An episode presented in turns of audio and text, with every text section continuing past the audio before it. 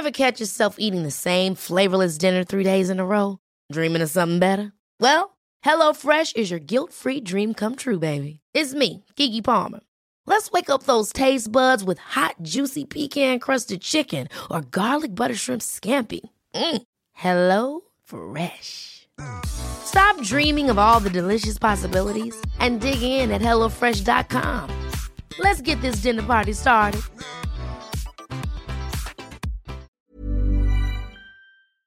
Se van acercando las vacaciones y si tienes un bebé en casa, seguro que te preocupa cómo organizar sus comidas durante los viajes, los días de playa o las salidas a la montaña.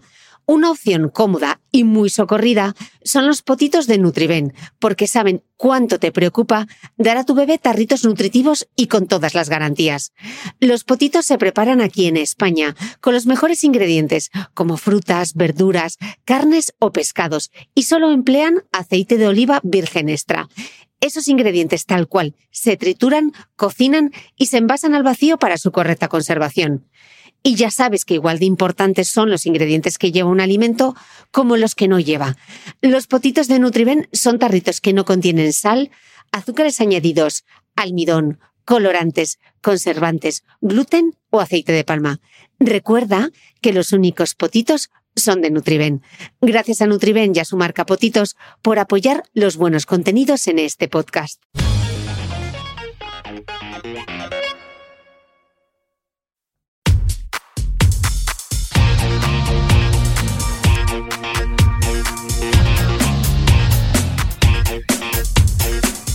Hola, soy Cristina Mitre, periodista y autora del blog de Beauty Mail. Bienvenidos a mi podcast, donde todas las semanas charlaré con los mejores expertos de la cosmética, la nutrición, el fitness y el bienestar, para que te sientas bien y te veas mejor.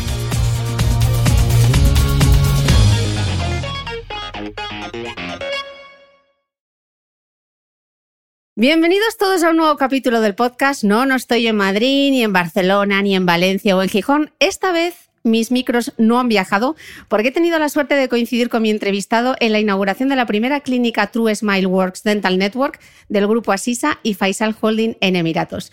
No, no te has equivocado de podcast, no vamos a hablar de dientes, sino del dolor de espalda porque mi invitado, el doctor Francisco Kovacs, doctor en medicina por la Universidad de Barcelona, es el principal investigador hispanoparlante en el campo de las dolencias del cuello y la espalda. Es además director médico de la unidad de la espalda COVAX del Hospital Universitario Moncloa de Madrid y de la Red Española de Investigadores en Dolencias de Espalda REIDE.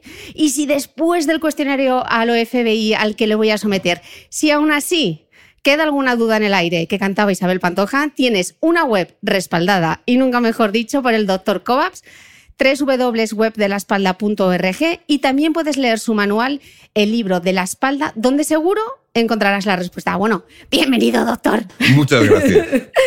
Eh, doctor, atendiendo a las estadísticas, sabemos que más del 80% de la población general tiene dolor de espalda alguna vez en su vida y algo más del 70% dolor de cuello. El dolor lumbar representa la afección que genera mayor incapacidad en todo el mundo y más del 80% de la población lo ha sufrido en alguna vez eh, durante su vida. Además, si, si buscamos en Google dolor de espalda, nos salen 59 millones de entradas. Y sin embargo, dices en tu libro que hay muchos tratamientos, pero muy pocos comprobados. Menudo panorama que tenemos aquí. La verdad es esta, con lo que mejor, mejor saberlo. Justamente porque muchos pacientes sufren de dolor de espalda en algún momento de su vida, se desarrollan muchos tratamientos y no siempre con la idea de, de tratarlos, sino pensando en que tienen un mercado enorme. Y desgraciadamente es mucho más rentable el marketing que la investigación. Es decir, para alguien que promueve un nuevo procedimiento diagnóstico o un nuevo tratamiento, es más fácil pensar en a quién puedo colocar esto que cuántos años de estudio tengo que hacer para ver si esto que estoy proponiendo realmente sirve o es contraproducente.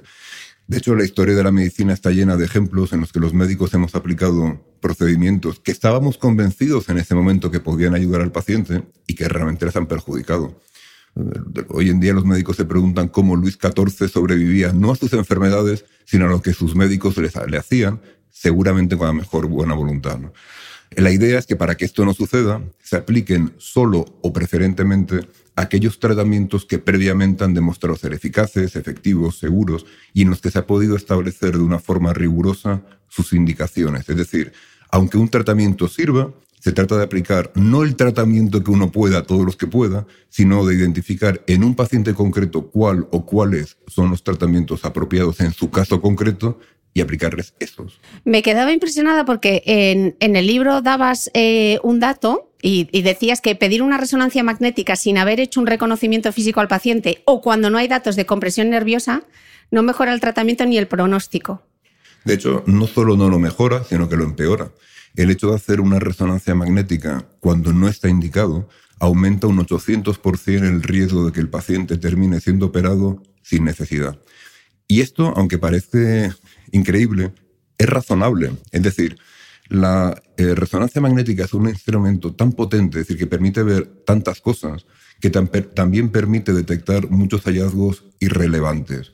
Imaginemos una situación. En el 70%, 70 de la población sana existen protrusiones discales, es decir, pequeñas deformaciones del disco que a veces, si comprimen una raíz nerviosa o la irritan, pueden dar problemas, pero que si no lo hacen es tan irrelevante como tener un lunar, absolutamente indiferente.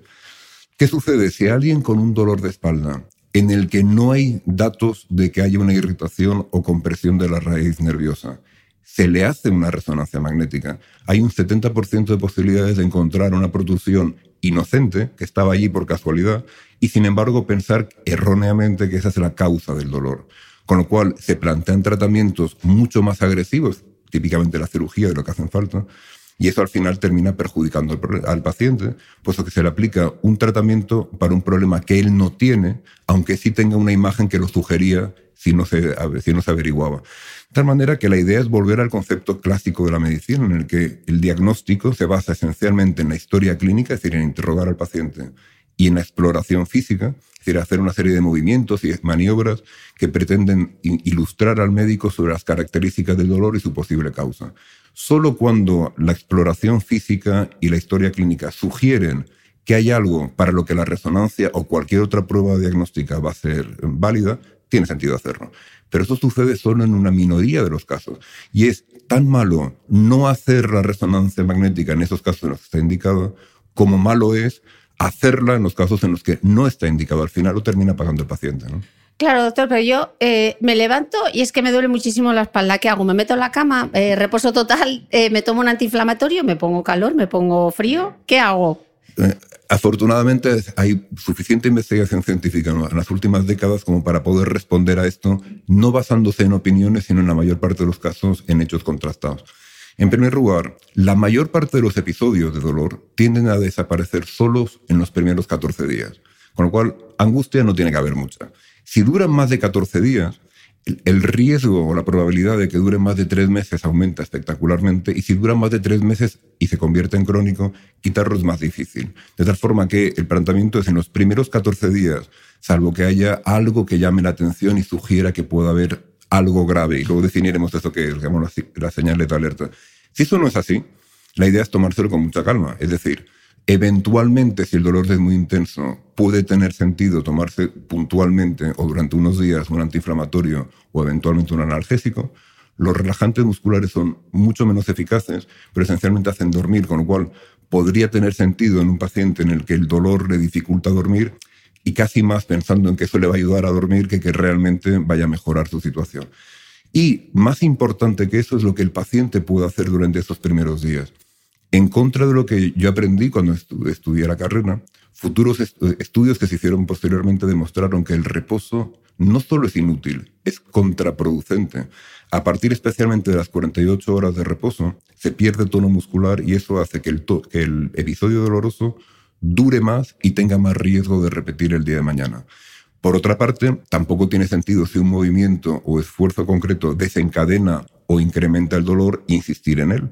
Y lo que ha demostrado ser más eficaz es, y aquí cada palabra tiene su peso, mantener el mayor grado de actividad física que el dolor permite. Es decir, hacer todo lo que pueda en términos de actividad física normal hasta el límite en el que eso desencadene el dolor o aumente el dolor que persista. Si el paciente puede andar 10 minutos y a los 10 minutos le empieza a doler, por antes sería un error que, doliera que andara 15 si el dolor va aumentando mientras tanto, pero sería un error peor que se quedara en la cama constantemente por miedo a que si ando me duele. No, la idea es, ando, hago todo lo que puedo y si me duele ya pararé, pero hay que mantener el grado de actividad física que se puede. Esto, además de acortar el episodio y reducir el riesgo de que repita más adelante, mejora el riesgo vascular a la musculatura y eso acelera que el episodio desaparezca rápido.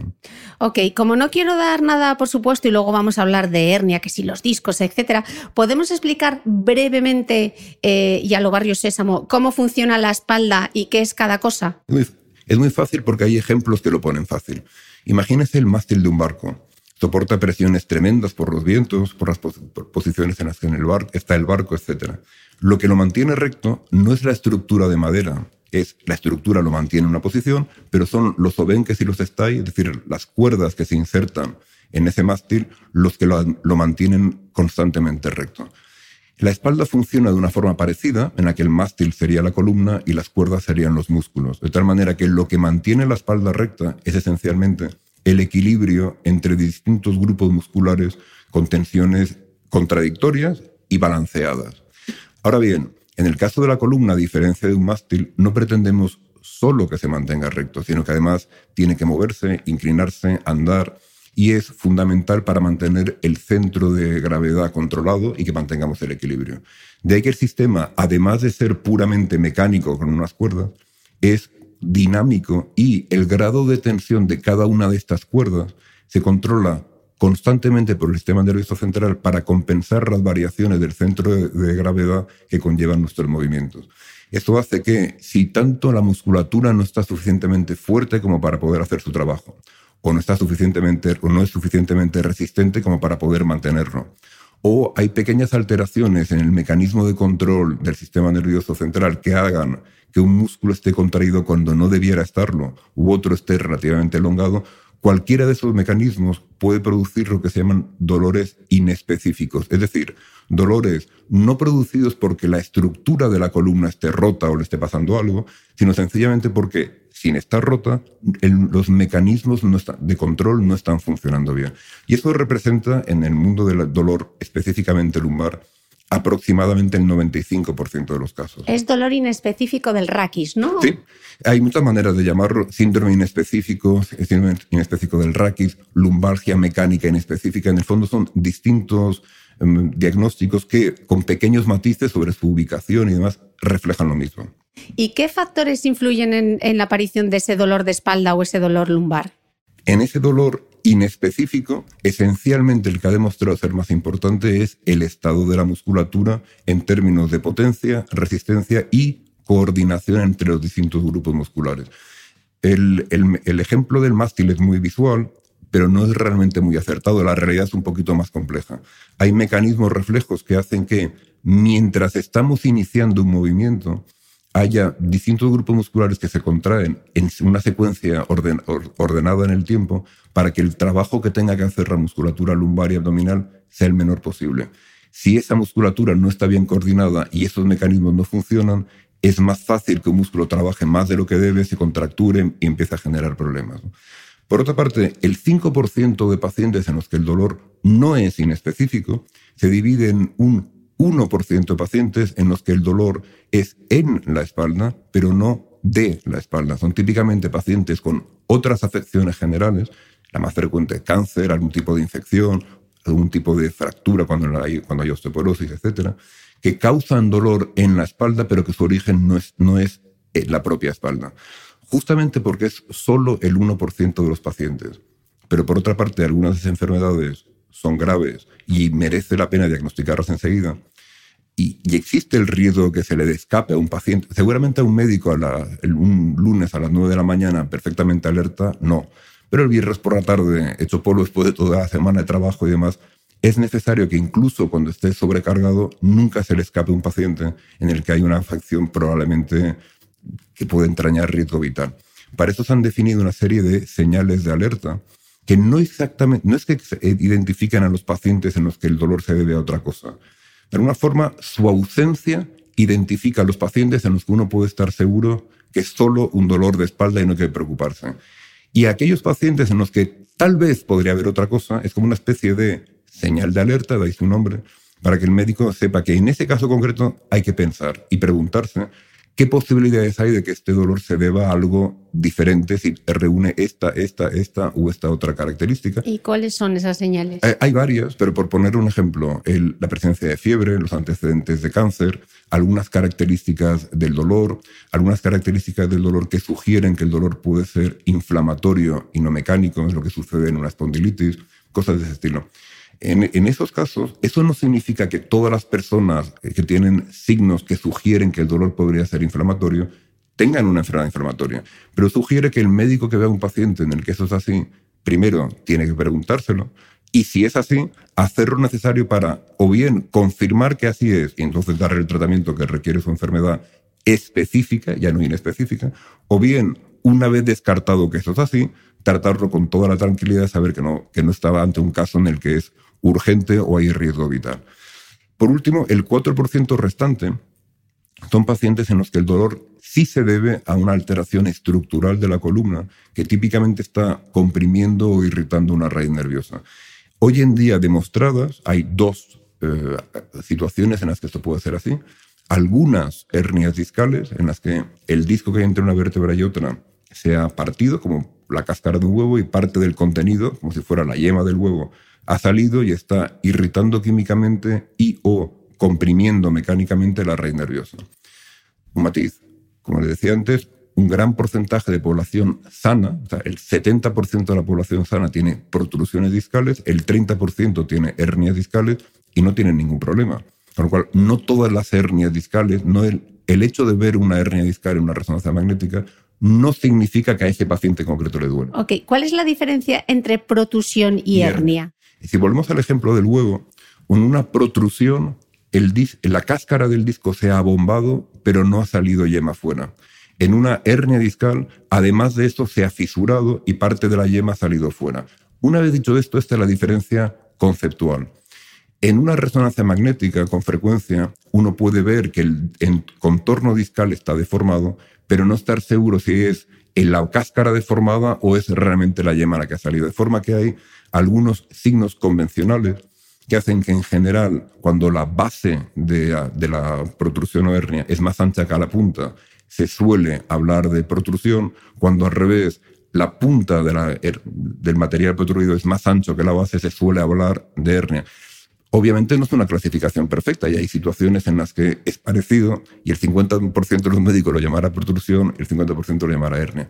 En la práctica no cambia mucho. Con lo cual, en la práctica se suele considerar protrusión o hernia, que no lo son, como sinónimos funcionales. En la práctica lo importante es que estén comprimiendo o no la raíz nerviosa, no la forma anatómica que tenga lo que lo está haciendo. Y la última, la última causa de alteración estructural es la estenosis espinal, que corresponde a que el canal óseo por el que discurre la médula o los agujeros óseos por los que las raíces nerviosas abandonan la médula y la columna se van estrechando.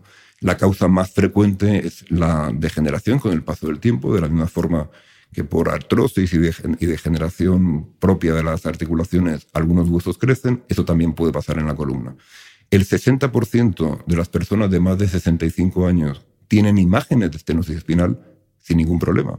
Porque ahí, una vez más, lo importante no es la imagen, o sea, no es la estética, es decir, el conducto está más o menos estrecho, en el fondo es como el caso de una nariz, sea grande o sea pequeña, ¿qué más da mientras respire bien? En la columna es lo mismo y además no se ve, con lo cual da absolutamente igual, salvo que realmente en ese estrechamiento se comprima o irrite una raíz nerviosa y en ese caso requiere tratamiento. Entonces seguro que hay alguien que nos está escuchando y dice, doctor, es que tengo una hernia, ¿qué hago? ¿Me opero o no me opero? Eh, hay que operarse cuando se muestran signos que reflejan que el paciente operado va a evolucionar mejor que el no operado. Entonces, varios conceptos claros. En primer lugar, para poder responder a esa pregunta con, conocimiento, hay que explorar físicamente al paciente. Es decir, no hacer una resonancia magnética, un electromiograma y todas las pruebas que sean necesarias. No, escucharle, moverle y ver si una serie de pruebas diagnósticas, pruebas diagnósticas no complementarias, sino de la exploración, determinan que hay o no cierto grado de irritación em, radicular, o sea, de la raíz nerviosa. Si la respuesta es no, desde luego no hay que operarle. Porque todos los ensayos clínicos que se han hecho han demostrado que la cirugía es eficaz para, exactamente esto, ¿eh? es, es eficaz para acortar la duración de la compresión del nervio radicular. No es eficaz para mejorar el dolor de espalda. No es eficaz para prevenir que esto repite el día de mañana. La cirugía es muy eficaz en aquellos casos en los que la hernia sigue comprimiendo la raíz nerviosa después de cierto tiempo, que habitualmente son seis semanas, y, eh, y, pese a ello están provocando, y pese a haber recibido todos los tratamientos no quirúrgicos apropiados previamente, sigue habiendo un dolor intenso irradiado a la pierna en el caso de las hernias lumbares o al brazo en el caso de las hernias cervicales.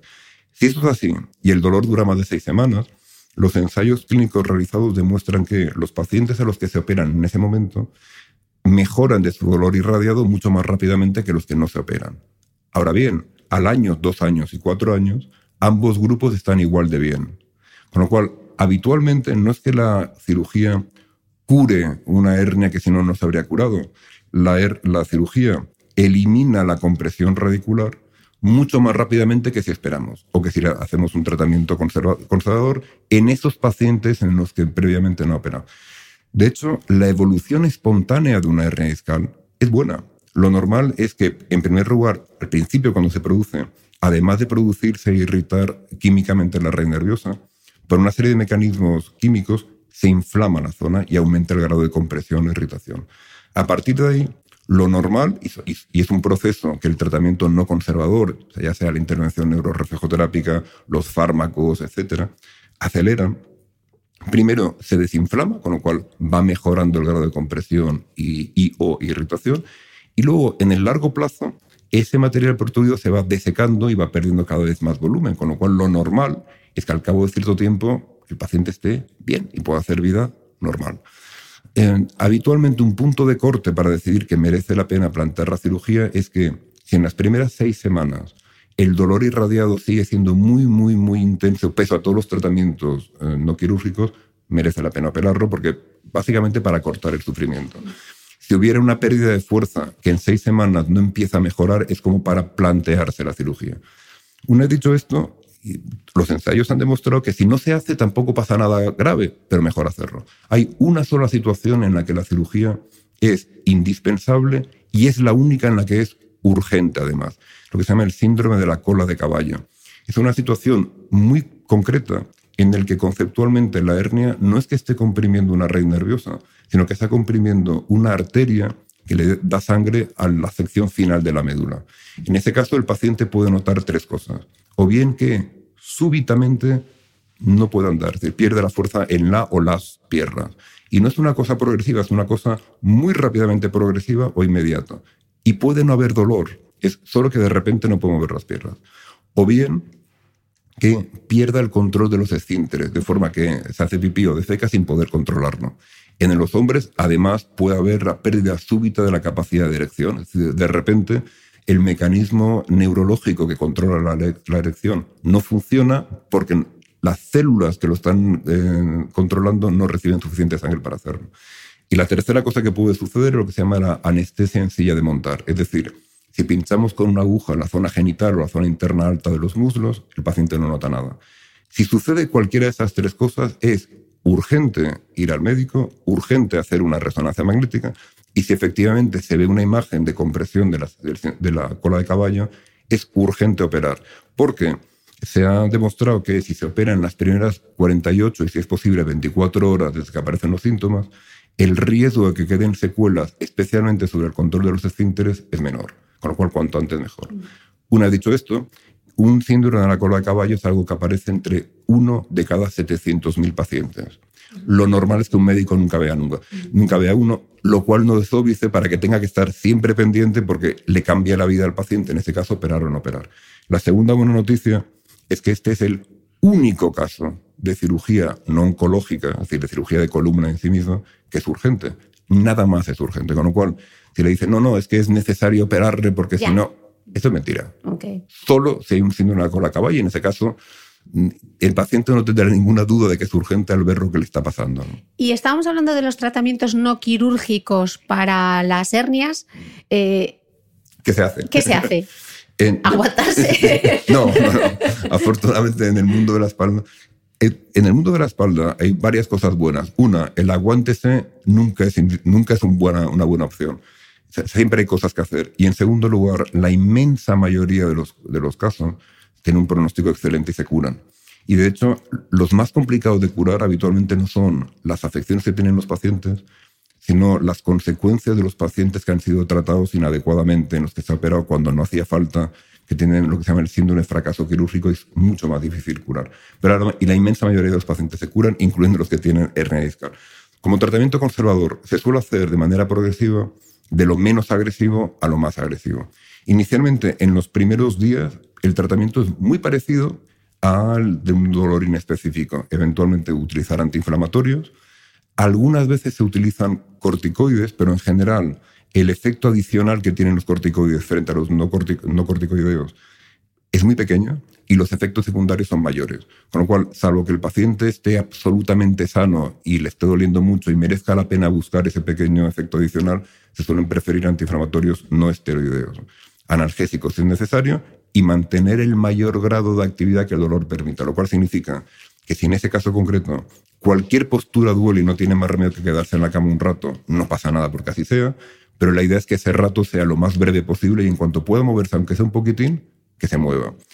Si ese dolor dura más de 14 días, ha demostrado ser eficaz la intervención neuroreflejoterápica. Eso consiste en estimular fibras nerviosas que hay en la piel que desactivan otras que son las que desencadenan la inflamación, la contractura y demás. Conceptualmente es como activar un interruptor para apagar la bombilla que no debiera estar encendida. Y esto ha demostrado ser muy eficaz en los casos en los que hay indicación para hacerlo. Por otra parte, en algunos casos tiene sentido plantearse las infiltraciones epidurales en casos de dolor irradiado por hernia discal. Los ensayos clínicos concluyen que rara vez sirve para quitar o sea, para curar la situación, pero sí para mejorarla, para permitir ver si el paciente espontáneamente mejora lo suficiente como para evitar la cirugía, o en los casos en los que hay que desplazarlo para operarlo en un sitio en el que es más apropiado, pues probablemente también tengan sentido. Luego, hay, hay medicación con receta que sirve para mejorar el dolor en aquellos casos en los que realmente es muy intenso. Luego se aplican otros muchos tratamientos, ya no para la hernia discal, sino para el dolor inespecífico, algunos de los cuales en, el caso, en un caso de hernia discal pueden tener cierto efecto transitorio, pero no van a ser resolutivos. El masaje, el calor, el frío, etc. En el caso del dolor inespecífico, además, se aplican cientos de tratamientos. De hecho, si se pone en la, en la cabeza de cualquier individuo ligeramente desaprensivo y con un grado de avaricia importante, pocos campos son tan atractivos como la espalda. Puedo inventarme cualquier cosa y tengo un mercado garantizado que serán los pacientes crónicos a los que no se les aplica el tratamiento adecuado y están dispuestos a probar cualquier cosa. Eso, conceptualmente, permite distinguir de quienes realmente tienen interés en mejorar los pacientes, con lo cual plantean, yo creo que esto funciona, vamos a comprobarlo y se hacen los ensayos clínicos necesarios para ver si sirve o no sirve de aquellos individuos con unas prioridades distintas en los que el tratamiento es ¿para qué evaluarlo si ya se vende? Hace unos años nos encargaron al grupo de investigadores que, dirijo que evaluáramos una tecnología concreta que requiere la importación, la importación de unas máquinas que fabrican un producto que es el que luego se inyectan. Entonces, al hablar con los importadores para hacer el ensayo clínico, porque no había ninguno hecho pese a que lo estaban vendiendo, les planteamos esto. Dicen, miren, nos han encargado esta revisión sistemática Quisiéramos saber si hay algún estudio que se nos haya escapado y no sepamos si existe, o que nos los puedan dar si todavía no está publicado, pero se va a publicar para que podamos hacer nuestro trabajo. Y la respuesta fue ensayo clínico, ¿para qué si ya se vende? Luego entraremos en detalle porque quiero que expliquemos las diferencias eh, qué es un ensayo clínico, qué es evidencia de primer nivel y luego entraremos en todos esos tratamientos para el dolor que, van desde la ozonoterapia, eh, la acupuntura, los ultrasonidos, porque la batería es, es enorme. Eh, leí en el libro algo que me llamó muchísimo la atención y es que el dolor de espalda y el dolor lumbar afectan mucho más a las mujeres y me pregunto el por qué. Eso es así a todas las edades, es decir, desde las niñas hasta las ancianas. Se han ido proponiendo distintas hipótesis muchas de las cuales han sido descartadas.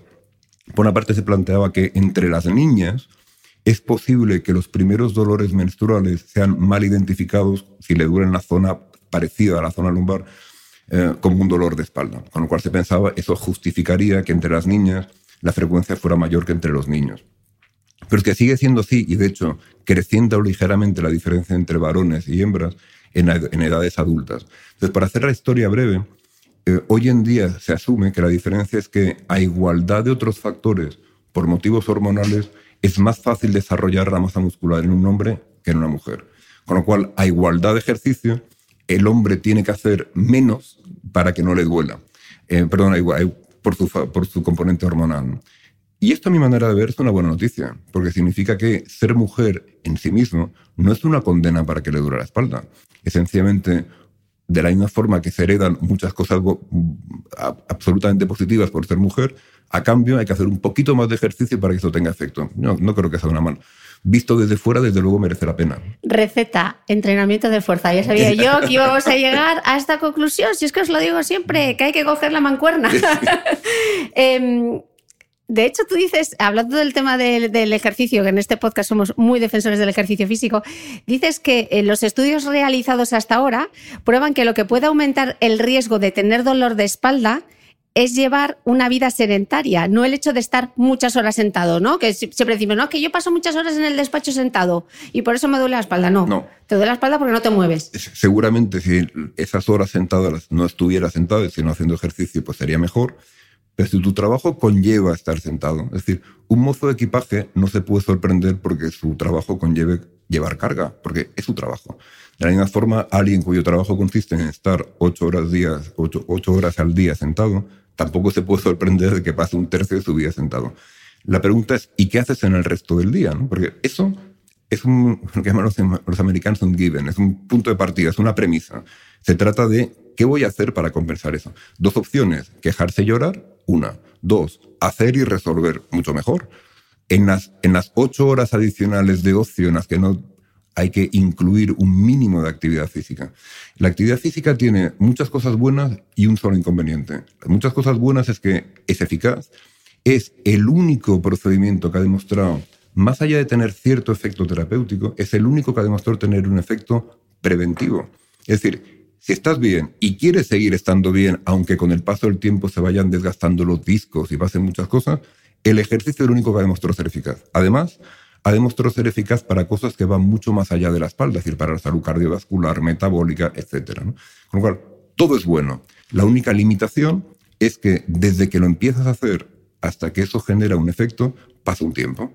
Con lo cual es necesario una mínima disciplina para durante las primeras semanas seguir invirtiendo aunque la rentabilidad no sea inmediata.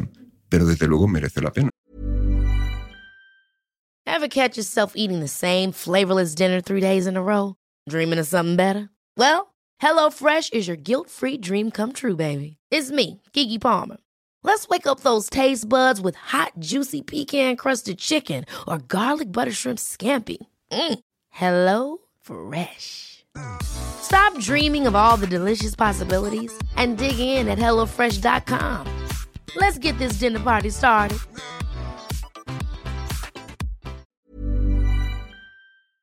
¿Sabías que los bebés son capaces de autorregularse y comer lo que necesitan? Hasta el primer año, la leche ha de ser su alimento principal, bien sea lactancia materna o artificial, y poco a poco podrán ir probando diferentes texturas y alimentos. Ahora, con buena temperatura, a todos nos gusta salir más de casa, y en verano pasamos mucho tiempo fuera, en la playa, la montaña o recorriendo el mundo. Si tienes un bebé que ya ha empezado con la alimentación complementaria, para esos momentos puedes contar con los diferentes tarritos que ofrece Potitos. Hay recetas para bebés desde 4 y 6 meses y solo llevan ingredientes como frutas, verduras, carnes o pescados que se trituran y se envasan tal cual. Los potitos de Nutriben son tarritos seguros, fáciles de conservar y transportar, ya que no necesitan refrigeración, tan solo mantenerse en un lugar fresco. Se calientan en microondas o al baño María, sin conservantes ni azúcares añadidos. Gracias a Nutriben y a su marca Potitos por ser nuestro mecenas del mes.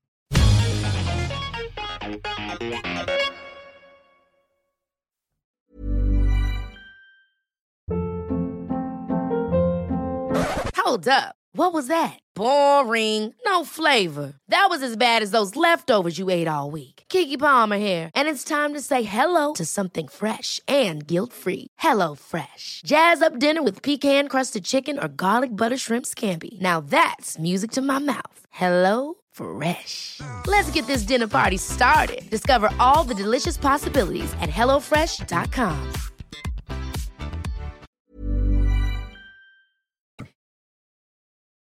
Y hemos demostrado ya qué ejercicio en concreto es el mejor para la espalda, porque siempre tú ibas al medio y te decía, nade, sí. usted nade, que es Aunque buenísimo para la espalda. Sí, hay, hay muchísimos estudios al respecto y varias revisiones sistemáticas, en algunas de las cuales he tenido el eh, privilegio de participar, justamente para evaluar esto. Entonces, vaya por delante que evaluar el efecto del ejercicio o sea, técnicamente es complicado. Pero en primer lugar, depende, en primer lugar, decir, del grado de adherencia del paciente, es decir, cuánto ejercicio hace, cuánto sigue las recomendaciones, etc. En segundo lugar, es muy probable que haya características genéticas que hagan que un ejercicio sea más eficaz que otro en, di- en distintas personas. ¿no? Imagine, piensa en el, eh, el físico de Mike Tyson, el boxeador, y el del etíope que gana una carrera de maratón, que es pequeñito y demás. Seguramente Mike Tyson biológicamente tendría problemas para correr una maratón, sencillamente porque sus articulaciones no son tan más grandes que las del etíope para soportar la diferencia de peso. A la inversa, el etíope tiene un difícil futuro en el mundo del boxeo. Con lo cual, adaptar el ejercicio a cada persona, más allá de cada enfermedad, es necesario. Entonces, teniendo todas estas salvaguardas en, en cuenta, cuando se han hecho ensayos clínicos, que luego veremos lo que es, esencialmente la conclusión es que no se pueden detectar diferencias relevantes en el efecto sobre la espalda de un ejercicio versus otro. O sea, que no es mejor la natación que el tenis o el baloncesto que el crossfit. si somos eh, finos, no tenemos pruebas de que sean distintas. Tal vez lo sean, pero si las, si las pruebas, si son distintas, las diferencias no son suficientemente grandes como para que las hayamos podido detectar hasta ahora. Ahora vienen las buenas noticias. Lo que- de lo que sí hay numerosísimas pruebas es que cualquier ejercicio es mejor que ninguno y que eso es cierto a cualquier edad, con lo cual no hay excusas para los vagos. O sea, esto de decir, no, como no sé qué ejercicio hacer, mejor no haré ninguno, no sea cosa que me haga daño. Mentira, excusa de vago. Entonces, no, no, ya estoy mayor y nunca he hecho ejercicio. No es verdad, excusa de vago. O, bueno, me gustaría hacer ejercicio, pero como además tengo una artrosis de rodilla, ya no puedo correr, con lo cual no haré nada. No, hay muchas más cosas que se pueden hacer. Y todos los estudios reflejan también que tan o más importante que el tipo de ejercicio que se haga es la constancia con la que se haga. Cualquier ejercicio que sea, si se hace dos veces en una vida, no va a tener ningún efecto. Entonces, es necesario mantenerlo en el tiempo. Y habitualmente para mantenerlo en el tiempo es más fácil si el que hace gusta. Con lo cual, hoy en día lo que se recomienda es, primero, que el médico o el fisio explore al paciente para ver en ese paciente concreto qué tipo de ejercicio está más indicado o es más urgente o en qué orden se tiene que hacer. Una vez decidido qué tipo de grupo muscular tiene que trabajar y cómo, la pregunta es, bueno, ¿qué le gusta? Asumiendo que algo le tiene que gustar. Y el ajedrez, aunque sea deporte, no cuenta. Se trata de hacer actividad física. Entonces, una vez definido esto, se trata de personalizar la recomendación para que el, el deporte y la actividad física se convierta en un placer y no en una obligación. Y es verdad que en un paciente u otro, en función del resultado, insisto, de la exploración física, hay algún tipo de ejercicio que será habitualmente más fácil prescribir antes y otros que podrá hacer una vez que el pre- previo haya hecho su trabajo y su musculatura esté desarrollada. Claro, doctor, pero es que a mí me duele la espalda habitualmente y me han dicho que correr es malísimo. ¿Por qué? Entonces la pregunta es, ¿cuando corre le duele más? Si es así, hay que curarla, hay que hacer el ejercicio necesario para muscular sus, grupos musculares apropiados y luego corra. Pero conceptualmente malo, malo, malo para la espalda es la inactividad. Cualquier otra cosa es mejor que esa. Entonces, es cierto que hay algunos deportes, típicamente el squash, requiere movimientos muy bruscos de torsión, inclinación. Y estamos hablando del squash en serio, no de salir a jugar. No, es, juega a nivel competitivo. Es verdad que la prevalencia, es decir, el, porcentaje de jugadores serios de squash que tienen problemas de columna, o problemas no, dolores de, de espalda es frecuente. También sucede a nivel competitivo en otros muchos deportes. Y de hecho, esto es importante, el deportista profesional es un mundo aparte. Es decir, en el deportista profesional la prioridad no es estar sano, es, ganar en su deporte. De tal manera que si eso conlleva cierto grado de asimetría, lo ven como secundario porque se ganan el pan ganando, no, no jugando. Hoy en día los médicos del deporte y los entrenadores ya aplican em, eh, protocolos de entrenamiento que esencialmente compensan los desequilibrios que la, práctica muy, muy intensa del ejercicio conlleva. De hecho, hubo un estudio en la, en la época soviética en Bulgaria en la que se sometían a un régimen comunista, con lo cual no importaba nada la vida de los, de los deportistas, y les obligaban a entrenar específicamente en gimnasia rítmica a unas niñas en las que les daban la dieta necesaria para retrasar su menstruación de forma que sus huesos no maduraran y fueran más flexibles. Entrenamientos de entre 8 y 10 horas diarias durante meses y años. Y eso un colega búlgaro, el doctor Tanchev, que, que tuvo ocasión de tratar y explorar a estas niñas, demostró que efectivamente un régimen disciplinario casi carcelario de este estilo durante muchos años genera cierto grado de escoliosis y escoliosis específica. En eso, pero con esa intensidad.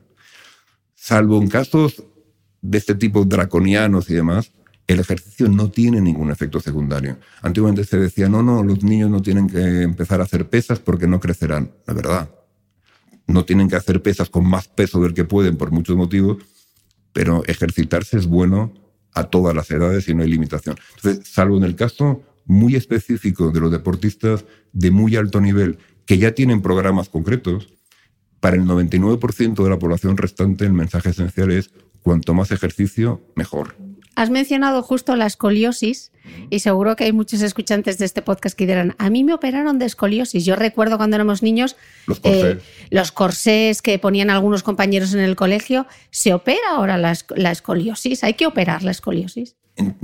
dentro de la escoliosis hay dos grandes... Bueno, expliquemos qué es la escoliosis, que yo estoy dando por hecho que es. La escoliosis es observando la columna de frente, el hecho de ver que no es recta, sino que forma unas curvas que son irreductibles e involuntarias. Es decir, no se trata de ponerse en una postura en la que la columna sea, esté desviada, sino que sin que el, sujeto quiera, estando tan recto como quiere y puede, la escoliosis está ahí constantemente.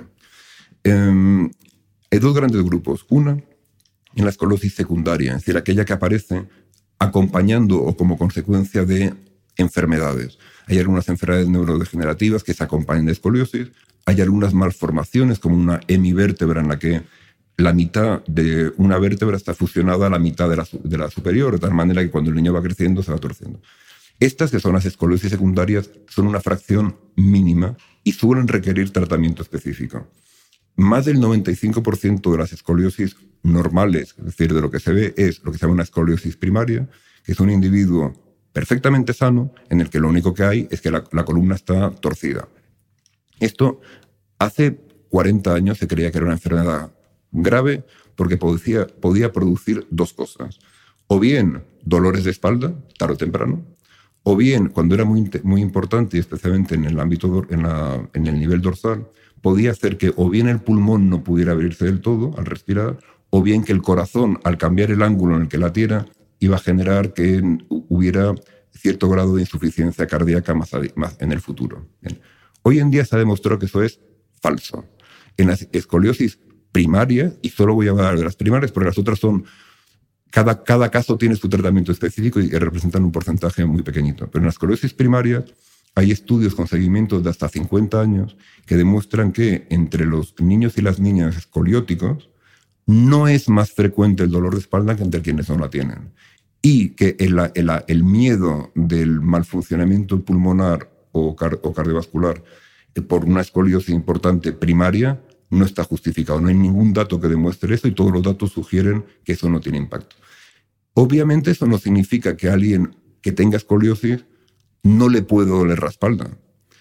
Yo soy calvo y me puede doler la espalda, pero no me dolería porque fuera calvo. De la misma forma, alguien con escoliosis puede tener dolor de espalda, pero no es la escoliosis la que lo está causando, puesto que numerosos estudios demuestran que la frecuencia del dolor es la misma.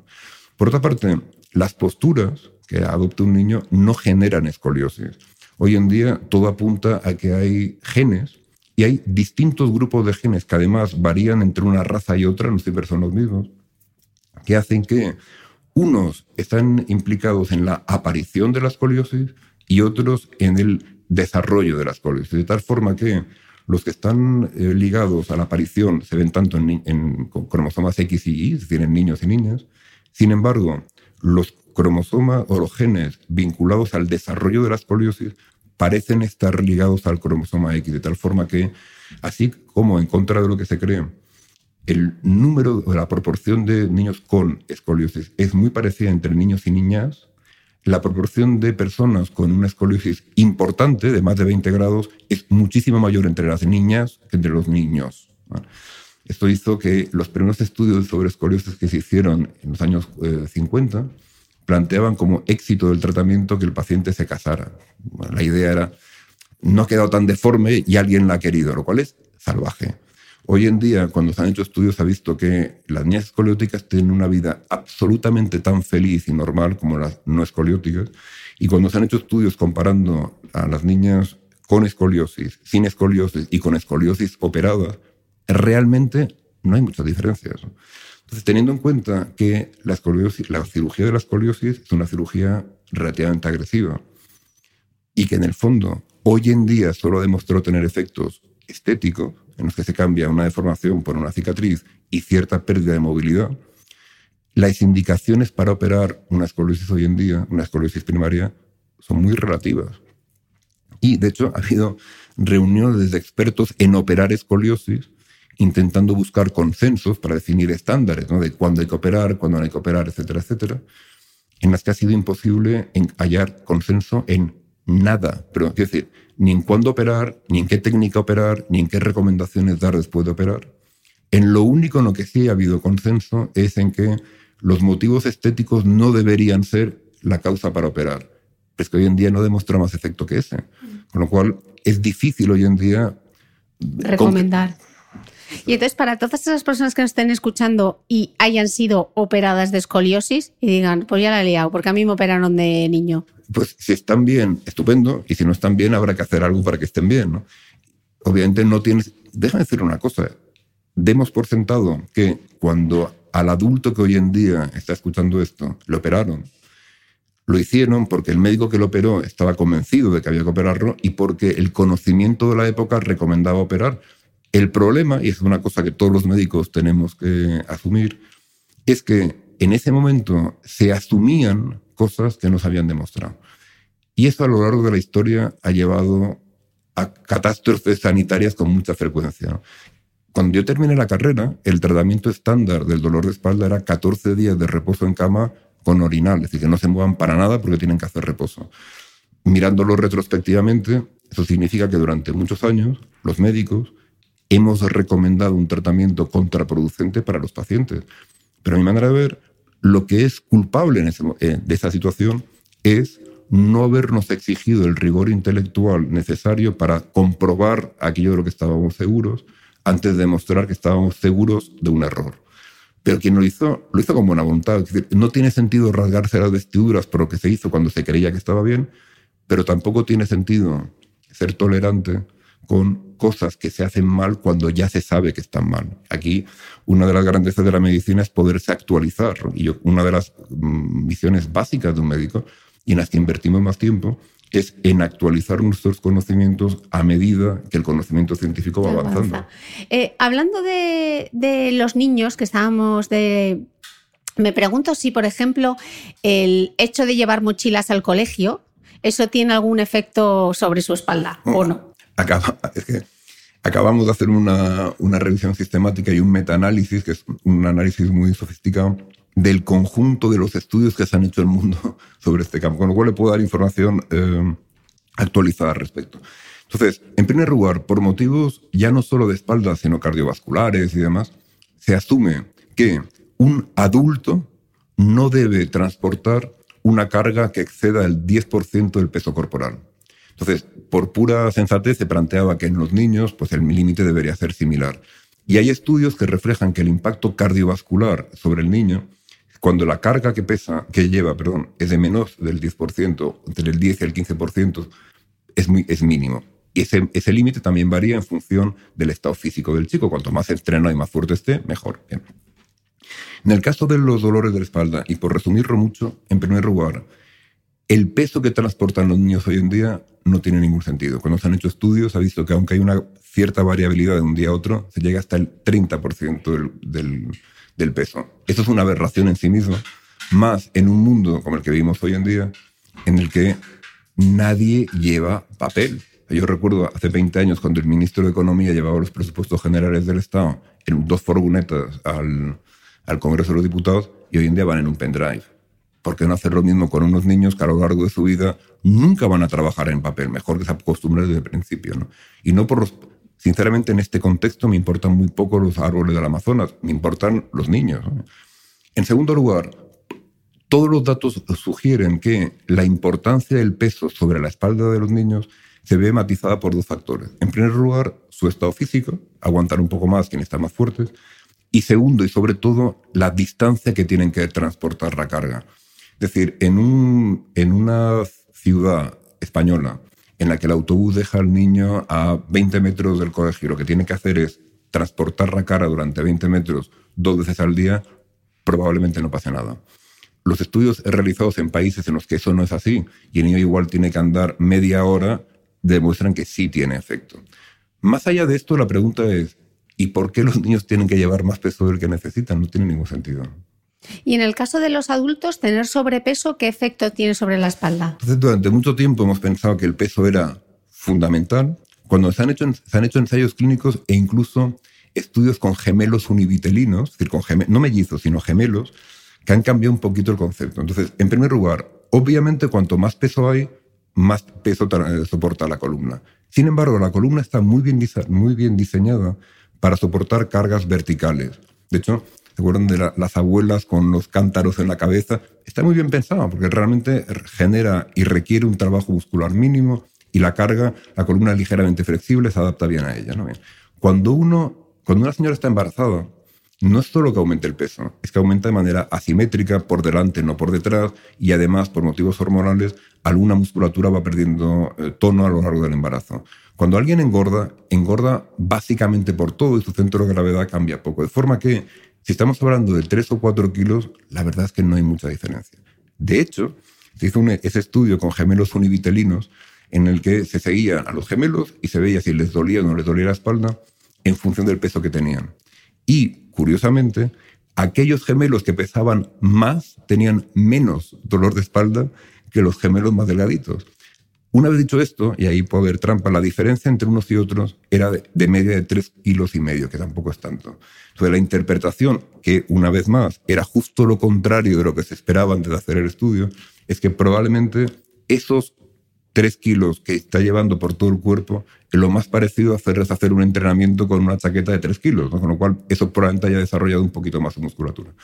Entonces, hoy en día se asume, no se ha demostrado, se asume que mucho peso puede, eh, esencialmente puede hacer o bien que la musculatura tenga que trabajar más de lo que pueda y eso facilite que se duela, que facilite que, duela, o bien en los casos de hernias discales especialmente activas, el hecho de que la fuerza de compresión entre una vértebra y otra aumente algo puede hacer que eso duela algo más. Son asunciones, no demostraciones.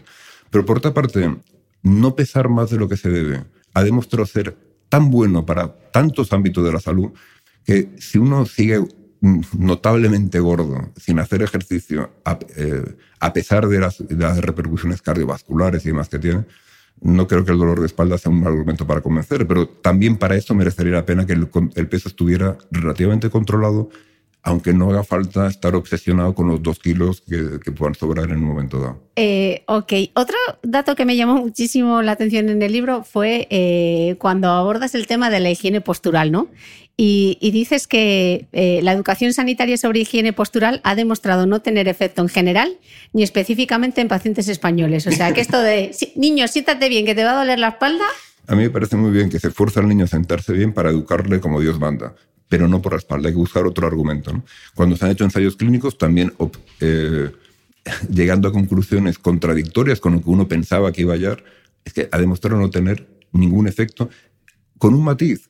Otra vez, en un trabajador que tiene que estar ocho horas sentado en una posición, si el diseño del puesto de trabajo está hecho de tal manera que se le fuerza a adoptar una postura incorrecta y forzada durante tanto tiempo, es posible que le duela. Eso no tiene que ver con, eh, con, tiene que ver con ergonomía, no tiene que ver con higiene postural. Pero en lo que controla un individuo normal a lo largo de su día, vaya recto cuando ande, siéntese bonito, eso es está bien por motivos estéticos, pero desde el punto de vista de la espalda es perfectamente irrelevante.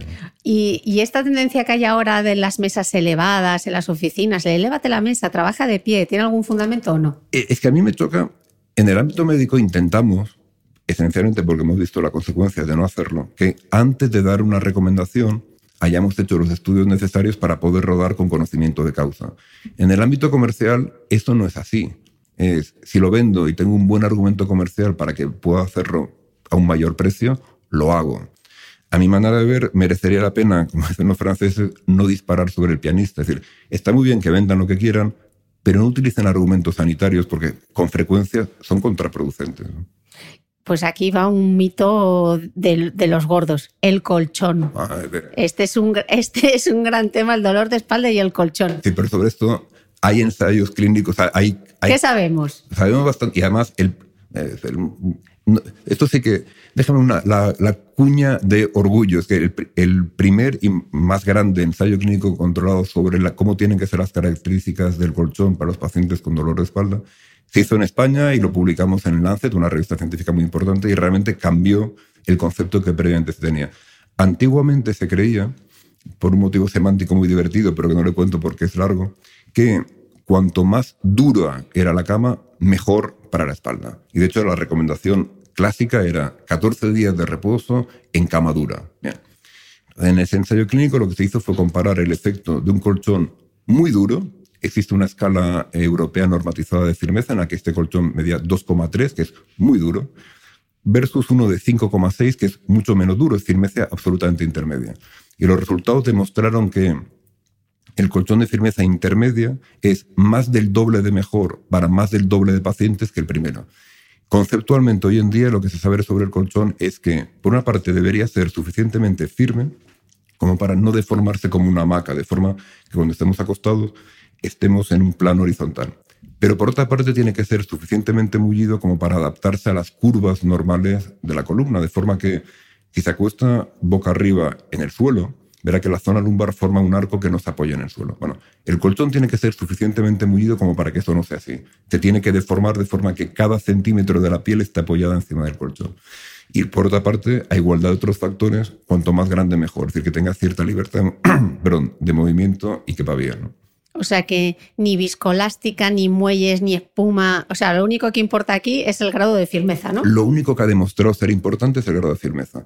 Los ingenieros plantean que un colchón de muelles, al cabo de aproximadamente cinco años, un colchón de muelles en el que cada día se acuesta una persona de 80 kilos, al cabo de aproximadamente cinco años empieza a perder características, al cabo de aproximadamente siete años la pérdida es muy significativa y al cabo de entre 8 y 10 como si no hubiera colchón. Plantean que un colchón viscoelástico en función de la densidad que le pongan, que puede ser mayor o menor, puede aguantar hasta el doble. Aromatiz. Esto significa que si el colchón viscoelástico es más del doble de caro que uno de muelles, es más eficiente comprar uno de muelles y cambiarlo cada siete años que comprar uno de, un viscoelástico que duela y no lo cambio porque me ha costado tanto que me quedo con él. No tiene sentido. ¿Y la almohada? Sobre eso no hay ningún estudio. Entonces, se asume, vuelvo a insistir, sin que haya pruebas al respecto, que la, almohada debe facilitar que el cuello esté en la misma postura relativa con respecto al resto de la columna en la que está cuando estamos de pie. Es decir, si dormimos boca arriba, la, almohada debería ser relativamente fina, una almohada muy gruesa haría que durmiéramos en hiperflexión, sin almohada dormiríamos en hiperextensión.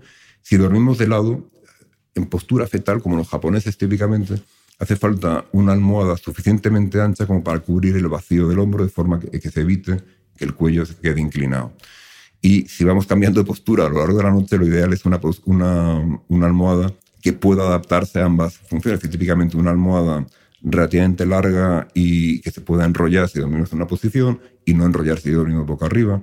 También hay fabricantes que han intentado conseguir un efecto parecido en función de la eh, densidad y resistencia del material que le ponen dentro, etc. Pero hoy en día son hipótesis, no hay nada comprobado. Con lo cual, aquella almohada que permita que se despierte sin dolor es buena.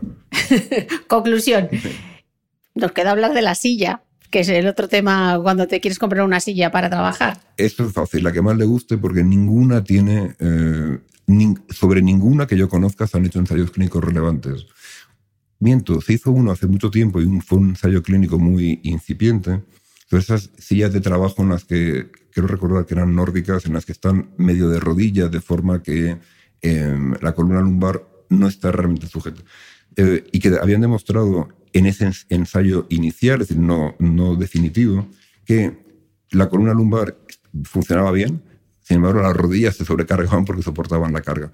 En general, lo que se recomienda, no basándose en pruebas de eficacia, sino en estudios teóricos, en estudios ergonómicos, es que tenga la altura suficiente como para que las rodillas puedan estar más o menos a 90 grados, que la, el conjunto, es que la planta del pie llegue al suelo, es decir, que no tenga que apoyarse solo de puntillas, y que tenga un soporte especialmente en la zona baja de la espalda. Es decir, las típicas sillas de directivo muy altas, con van bien para quien tiene la suerte de tener una espalda como la pensó el diseñador de la silla, porque obliga a que la espalda solo se pueda apoyar cuando coincide con eso. Si no, habitualmente suele funcionar mejor una silla con un respaldo más bajo en el que se pueda apoyar la zona lumbar y el resto se adapte. Una vez dicho esto, lo deseable sería que dentro de cierto tiempo surgieran fabricantes de sillas con conciencia sanitaria y, y, promovieran ensayos clínicos para que podamos contestar a esta pregunta con fundamento. Con fundamento. Y todos los médicos lo mismo. Eh, hablábamos antes de todos los tratamientos que hay para, para, el dolor crónico de espalda, que no había mucha evidencia, pero en el libro dices que sí que se ha demostrado ser efectivo para el tratamiento en los pacientes con dolor crónico de espalda, y me llamó muchísimo la atención el mindfulness, por ejemplo, el tratamiento cognitivo-conductual y las técnicas de relajación. O sea, de eso sí que hay evidencia que funciona para el dolor de espalda. Entonces, hay evidencia creciente de que funciona no para el dolor de espalda, para el dolor en general y también el de espalda. Con varios matices. Em, esencialmente es eficaz sobre el grado de incapacidad que el dolor genera, es decir, para que el dolor limite menos, y sobre el grado de sufrimiento que el dolor causa. No tanto mecánica, y, es razonable, no tanto sobre el dolor en sí mismo, no sobre, la intensidad. no tiene tanto un efecto biológico mecánico que tampoco se espera, pero sí tiene efectos que en la práctica de la vida de un paciente son importantes en términos de relativizar la importancia del asunto, no, obsesionarse con ello, que eso, implique, que eso eh, condicione menos la vida y demás. Y eso está muy bien especialmente en aquellos pacientes en los que eso es necesario. De hecho, uno de los eh, debates que hay en la comunidad investigadora sobre espalda es que también en esto hay personas que plantean que todo paciente con dolor crónico debería tener un tratamiento de tipo psicológico, mindfulness, relajación, etc. Basándose en estudios que reflejan que a partir de los tres meses el dolor crónico empieza a afectar al carácter. Es decir, es muy difícil estar de buen humor con un dolor crónico. No es imposible, hay que, hacen falta técnicas para aprenderlo, pero es difícil. Y de hecho hay estudios realizados que demuestran que eso no depende tanto de la intensidad del dolor como de la duración del dolor. Es decir, un dolor muy, muy, muy intenso, pero que dura dos horas, es una anécdota irrelevante. Un dolor, aunque no sea tan intenso, si dura más de tres meses, empieza a impactar en la calidad de vida emocional del paciente. Una vez dicho esto, específicamente en pacientes españoles, lo que, en pacientes anglosajones es ligeramente distinto, pero en pacientes españoles lo que está demostrado es que si al paciente se le, se le cura el dolor, el impacto emocional de haber padecido dolor crónico desaparece inmediatamente. Es un poco la filosofía de, oiga, doctor, si usted no se preocupe, no me diga cómo tengo que vivir, quíteme el dolor que disfrutar de la vida yo ya sé. Con los anglosajones y, y, y escandinavos no es así. Es que llega un momento en el que el dolor se convierte en una especie de obsesión, y hay distintos factores psicológicos, las, creencias de miedo y evitación, el catastrofismo, etcétera, que se convierten en un problema en sí mismo. Yo creo que aparentemente en esto la filosofía de la vida que tenemos los hispanos ayuda, con lo cual sin duda tiene sentido aplicar técnicas psicológicas y mindfulness y demás en los pacientes en los que es necesario, pero en general con quitarles el dolor um, suele, no ser indispensable. Llegamos ya casi al final de la entrevista y estábamos hablando al principio de los tratamientos que tienen evidencia científica de primer nivel. Estamos hablando de ensayos clínicos, que eso es lo que deberíamos buscar. O sea, si nos venden de repente para el dolor de espalda, estoy pensando, la ozonoterapia, por ejemplo, la acupuntura, los ultrasonidos, de todos esos que ha demostrado ser que ha eficaz. demostrado ser eficaz eh, eh, con ensayo clínico, que es lo que los Lo- médicos... Lo relevante. Eh, y con ensayos clínicos de suficiente calidad como para que sus resultados sean fiables, las revisiones sistemáticas son compendios de ensayos clínicos que permiten poner los resultados en perspectiva y los metaanálisis son reanálisis de los datos de los ensayos incluidos en una revisión sistemática que permiten por su tamaño conjunto de percibir efectos que a veces en un ensayo clínico individual no se pueden percibir. Y esto es lo que de verdad son pruebas científicas de valía. O sea, que los metaanálisis son como el padre de los estudios. Sí, lo que, Co- sí, lo que pasa es que a veces por motivos técnicos no se pueden compendiar resultados que, han- por ejemplo, han utilizado variables diferentes, con lo cual revisión sistemática y, si es posible, metaanálisis, eso es el gold standard. Evidencia mejor, científica de primer nivel. Hay una, hay una organiza- organización internacional, la colaboración Cochrane, que se dedica esencialmente a hacer revisiones sistemáticas y metaanálisis cuando se puede de todos los tratamientos para todas las afecciones. Yo eh, recomiendo encarecer, si yo, si yo no fuera médico, eh, antes de que me hicieran cualquier cosa, intentaría ver si hay una revisión Cochrane sobre ese tratamiento para mi, para mi, para mi afección. ¿Y eso dónde lo buscamos? ¿En, En-? Internet. ¿Y cómo es la página web? Lo Eh, pondremos en las notas. Si, si ponen en, si ponen en Google Cochrane, C-O-C-H-R-A-N-E, a partir de ahí saldrá todo. Y habitualmente, gracias al excelente trabajo que hace el Centro Cochrane Iberoamericano, como mínimo del resumen de las revisiones, suele haber una versión en español que hace muy fácil eh, leer. Em, también es verdad que siendo estrictamente del ámbito científico, algunas revisiones resultan un poco frustrantes para un no médico porque siempre se piden más pruebas. Es decir, para un investigador nunca está todo al 100% conocido. Es decir, vale, hemos demostrado esto, esto y esto, pero hacen falta más estudios para ver si tal y tal y cual. Eso no cuestiona que ya se sabe lo que se sabe, pero además es conveniente ampliarlo. Entonces, dentro del mundo de la espalda, ha demostrado ser eficaz. En primer lugar, mantener el mayor grado de actividad y evitar el reposo en cama. En segundo lugar, de manera sintomática, los antiinflamatorios no esteroideos y, y algunos analgésicos. Paréntesis, el paracetamol ha demostrado ser inútil, tiene el mismo efecto que el placebo en el dolor de espalda. No necesariamente en otros casos, pero en el dolor de espalda no tiene sentido. Entonces, ¿qué es mejor el ibuprofeno? El- un antiinflamatorio, el ibuprofeno, el diclofenaco, aquel que menos ma- que- como tienen efectos secundarios, la idea es utilizarlo el menor tiempo posible y individualizando en cada paciente si se puede o no se puede en función de que tenga hipertensión, problemas eh, de riñón, de estómago, etcétera. Pero un individuo sano, desde luego merece la pena. Siguiente fase. Si después de 14 días el dolor sigue, la intervención neuroreflejoterápica es el tratamiento de elección. Las revisiones sistemáticas Cochrane así lo plantean. En cuarto lugar, los tratamientos de componente psicológico, véase mindfulness, eh, etcétera, han demostrado ser eficaz. Quinto lugar, el ejercicio, desde luego, ha demostrado ser eficaz. Algo como tratamiento y desde luego como preventivo. Realmente merece la pena. Sexto, la cirugía tiene unas, las indicaciones concretas que hemos hablado antes, con una compresión, neurología, etcétera. En el conjunto de los pacientes con dolencias de la espalda, la cirugía está indicada aproximadamente en el 1% de los pacientes. Aquellos específicamente con hernias discales sintomáticas, en el 4% de los pacientes con hernias discales sintomáticos que dan problemas. En las estenosis espinales que causan claudicación neurógena, que es una situación concreta en la cual al paciente no le duele nada cuando está sentado, pero a medida que va andando aparece un dolor muy, muy, muy intenso en la pierna que va aumentando hasta que lo obliga a sentarse o a inclinarse hacia adelante.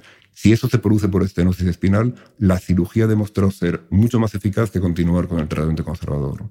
Luego, las infiltraciones han demostrado ser eficaces específicamente en los casos de hernia discal en los que hay irritación y compresión eh, radicular y por algún motivo conviene retrasar el tratamiento quirúrgico que estuviera indicado.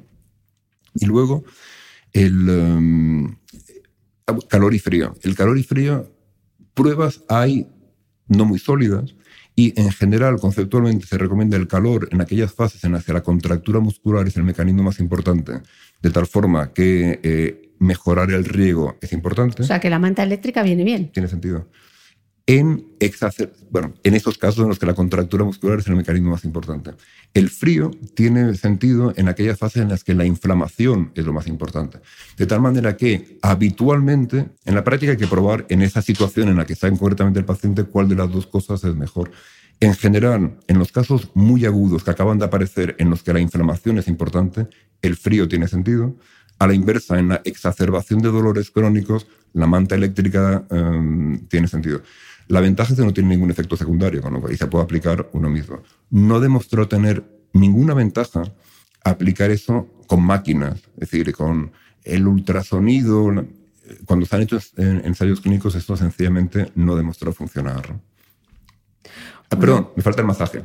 El masaje. El, masaje, el masaje demostró ser mejor que no hacerlo, pero el tipo de masaje demostró ser irrelevante. Es decir, comparando masaje de fisioterapeuta estupendo, con masaje de quiropráctico estupendo, con masaje de osteópata estupendo, con masaje placebo, que es un señor de el masaje pues con sentido común y punto, los resultados de todos estos han demostrado ser igual. Una vez dicho esto, han demostrado ser mejor que no hacer nada, con lo cual tiene sentido. ¿Y el, caso de la acupuntura. El acupuntura. El caso de la acupuntura es un caso muy especial, por cuanto a que técnicamente ha demostrado ser efectiva y no eficaz. Es decir, si se compara con acupuntura placebo, no tiene ningún efecto. Pero si se compara con no hacer nada o como, adición de algunos tratamientos, ha demostrado tener cierto efecto. Se pinche donde se pinche. Con lo cual, algunos investigadores más críticos, entre los que me cuento, planteamos que si eso es así y tal como defienden algunos acupuntores, sugiere que la propia punción tiene un efecto inespecífico, se pinche donde se pinche, mucho más barato y eficiente que, eh, que, el, paciente tenga que ir a unas horas concretas al acupuntor, es que él mismo con un palillo, tal como se hizo en algunos ensayos clínicos, se pinche donde quiera porque va a tener más o menos el mismo efecto. Pero sería falso decir que no demostró ser efectivo, pero no demostró a fecha de hoy ser eficaz. Es decir, no es mejor que el placebo, que pinchar en cualquier sitio o que simular pinchar con un mondadientes. ¿no? Ok, bueno, yo creo que nos ha quedado, si nos queda alguna duda, tenemos la página web, tenemos el libro del doctor y seguro que puede volver en algún otro momento a resolver las dudas. Eh, muchísimas gracias por esta entrevista, una hora y siete minutos, que se tiene que ir volando al aeropuerto y no le quiero retrasar más. Doctor Kovacs, muchísimas gracias por estar aquí. Ha sido un placer, muchísimas gracias a ti. Y a vosotros, muchísimas gracias por estar al otro lado y nos escuchamos de nuevo el próximo domingo. Gracias.